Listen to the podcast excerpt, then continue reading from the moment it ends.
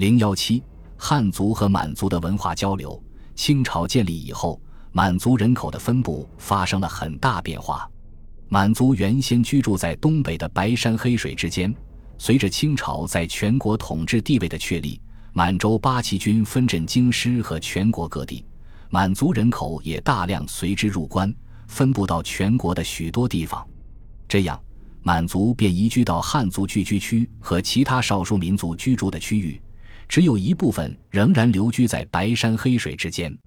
此外，清朝统治者曾把许多汉族人口迁移到边疆，或服役，或屯戍，或征战。这些边疆地区也多有满族人戍守或居住。除了清政府官方组织外，中原内地的许多汉族民众为了谋生、寻求耕地或者经商，也不顾清政府的禁令，纷纷出关来到满族故乡东北地区。上述满汉两族人口的迁移，使满汉两族交错杂居。频繁接触，为两个民族之间的文化交流创造了条件。满族吸取汉族的先进文化，首先从满族出身的清朝皇帝那里反映出来。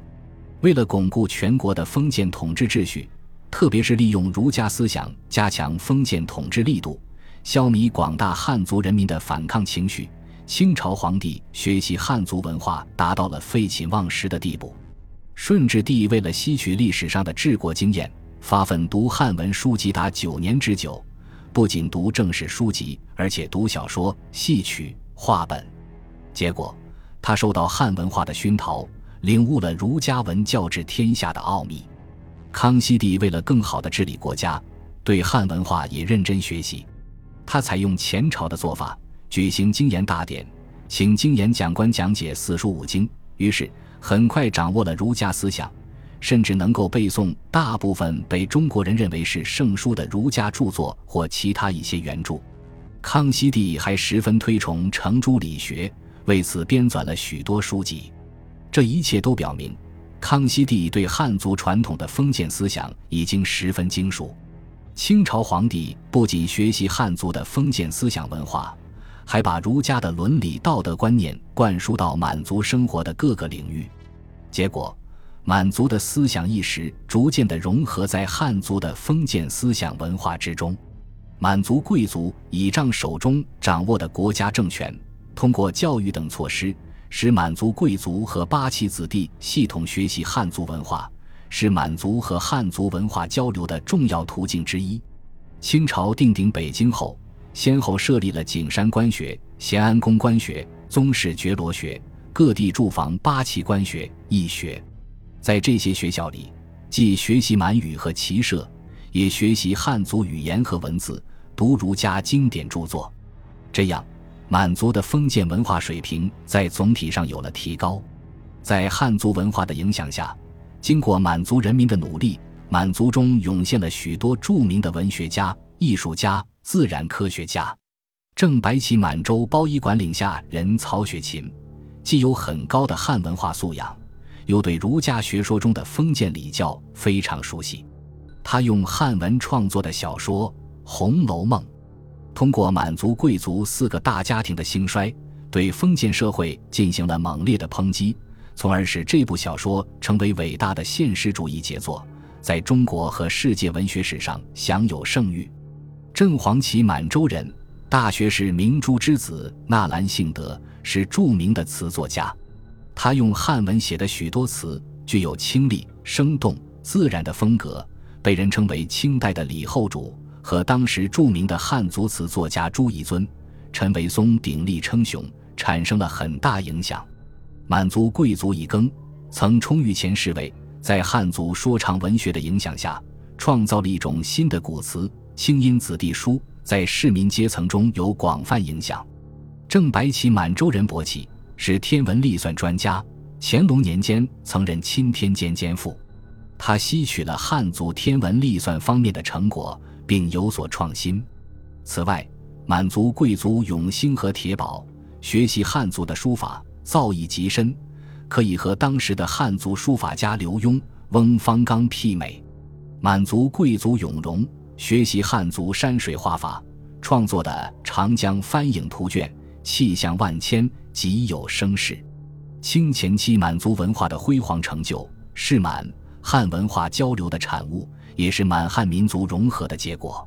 满汉民族间的文化交流，在民间也有许多反映。清朝建立后，进入关内分布到全国各地的满族人，在汉族的影响下，逐渐使用了汉语。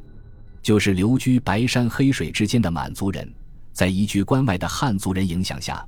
也渐渐用汉语代替了满语。吉林本满洲故里，蒙古汉军错屯而居，一皆习为国语。近数十年，流民渐多，屯居者已渐习为汉语。讲的正是这种情况。不仅满族的语言发生了变化，而且生活习俗也在汉族影响下发生了变化。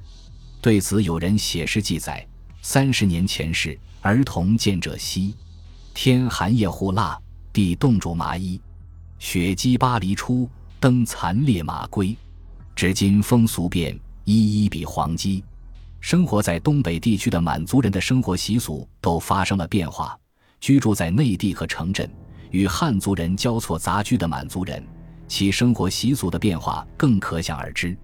实际生活中确实也是这样，满族人在衣食住行等方面和汉族人越来越接近了。特别是一些节日的习俗，比如年节、端午节、中秋节等的习俗，更越来越接近汉族人。这一切正是满汉文化交流的结果。汉族文化影响了满族，同样，满族文化也影响着汉族。清前期满汉文化交流是双向的。满族文化对汉族的影响，集中表现在语言、服饰、头饰方面。清初东北汉语方言形成过程中，就吸收了满族语的词汇，例如“妞”“波波”“爸爸”等。清朝汉族服饰的变化，是清朝统治者实行民族压迫政策，强迫汉人剃发易服的结果。不过，汉人最后服饰的定型，则是既保留了汉族宽衣大袖的传统形制，又吸收了满族等的服装式样。例如，清朝南服中的袍是表里双层长衣，就是吸收了满族服装窄袖和纽扣细节特点的汉族传统袍服。清朝妇女服装主要是沿袭了明朝，不过也受了满族服饰的影响，其表现是把结带改为纽扣，传统的交领和圆领变成了高领。清朝汉族男子的发饰，在满族贵族民族压迫政策下，也变得和满族男子的发饰一样了。